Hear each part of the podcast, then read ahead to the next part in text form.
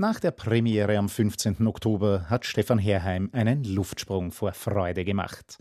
In Zeiten der aktuellen Krisen, die ihn natürlich ebenso beschäftigen, ist ihm bei seinem Einstand als neuer Musiktheater an der Wien-Direktor ein Stein vom Herzen gefallen. Als ich nach Wien berufen wurde, Ende 18, äh, war eigentlich voraussichtlich davon auszugehen, dass ich äh, in einem frisch fertig sanierten Theater einziehe und dass wir eine neue Probebühne haben und so weiter und so fort.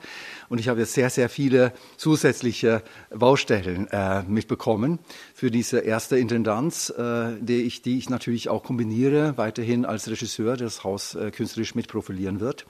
Und insofern äh, waren das anstrengende Zeiten und umso erlöster und glücklicher waren wir natürlich, als, äh, als der Applaus losbrach bei der Premiere. Mit Leos Janaceks Oper Das schlaue Füchslein wurde diese Saison eröffnet, einer Fabel des ewigen Kreislaufs von Leben und Sterben und Wiederleben.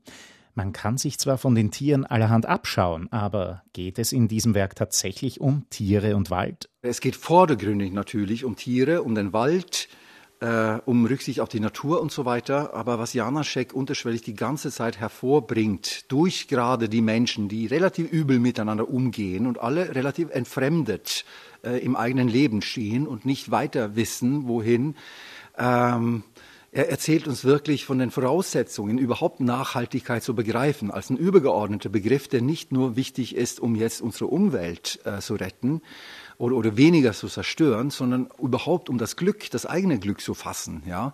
Also wenn man sich nicht mit der eigenen Sterblichkeit versöhnen kann und dementsprechend auch lebt und aus Liebe zum Leben, sondern immer nur der, im Versuch, alles Unmögliche zu überwinden, also aus dieser Hybris heraus, mit der wir uns immer als Kronen der Schöpfung betrachten, das, das ist eigentlich ein Abgrund, in dem wir da immer blicken. Äh, unsere eigene Unmacht konfrontiert uns grundsätzlich immer wieder im Alltag, weil wir nicht in der Lage sind, unsere eigentliche eigentlichen Bedürfnissen, wirklichen Bedürfnissen nachzugehen, sondern ständig eben künstlich geschaffene Bedürfnisse nachrennen.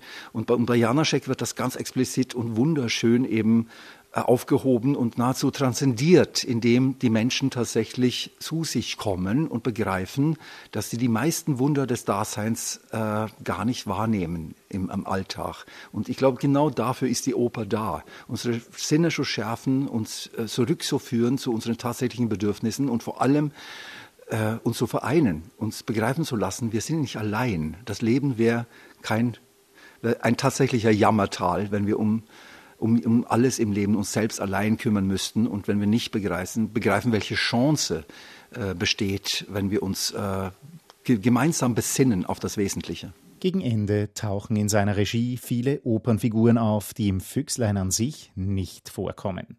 Ist das denn schon ein augenzwinkernder Hinweis auf die erste Gesamtsaison der Intendanz Stefan Herheim? Ich glaube, ich liefere ziemlich viele Visitenkarten als Regisseur in dieser Produktion und äh, das ist natürlich auch eine Hommage, eine große Liebeserklärung an diese Kunstform und ihre unglaublichen Voraussetzungen und, und ihren Reichtum irgendwie ähm, Menschen zusammenzuführen und, und zu transzendieren, was, was, was äh, ein ganz spiritueller und wichtig, wichtiger und weitgehend vernachlässigter Bestandteil des Daseins ausmacht.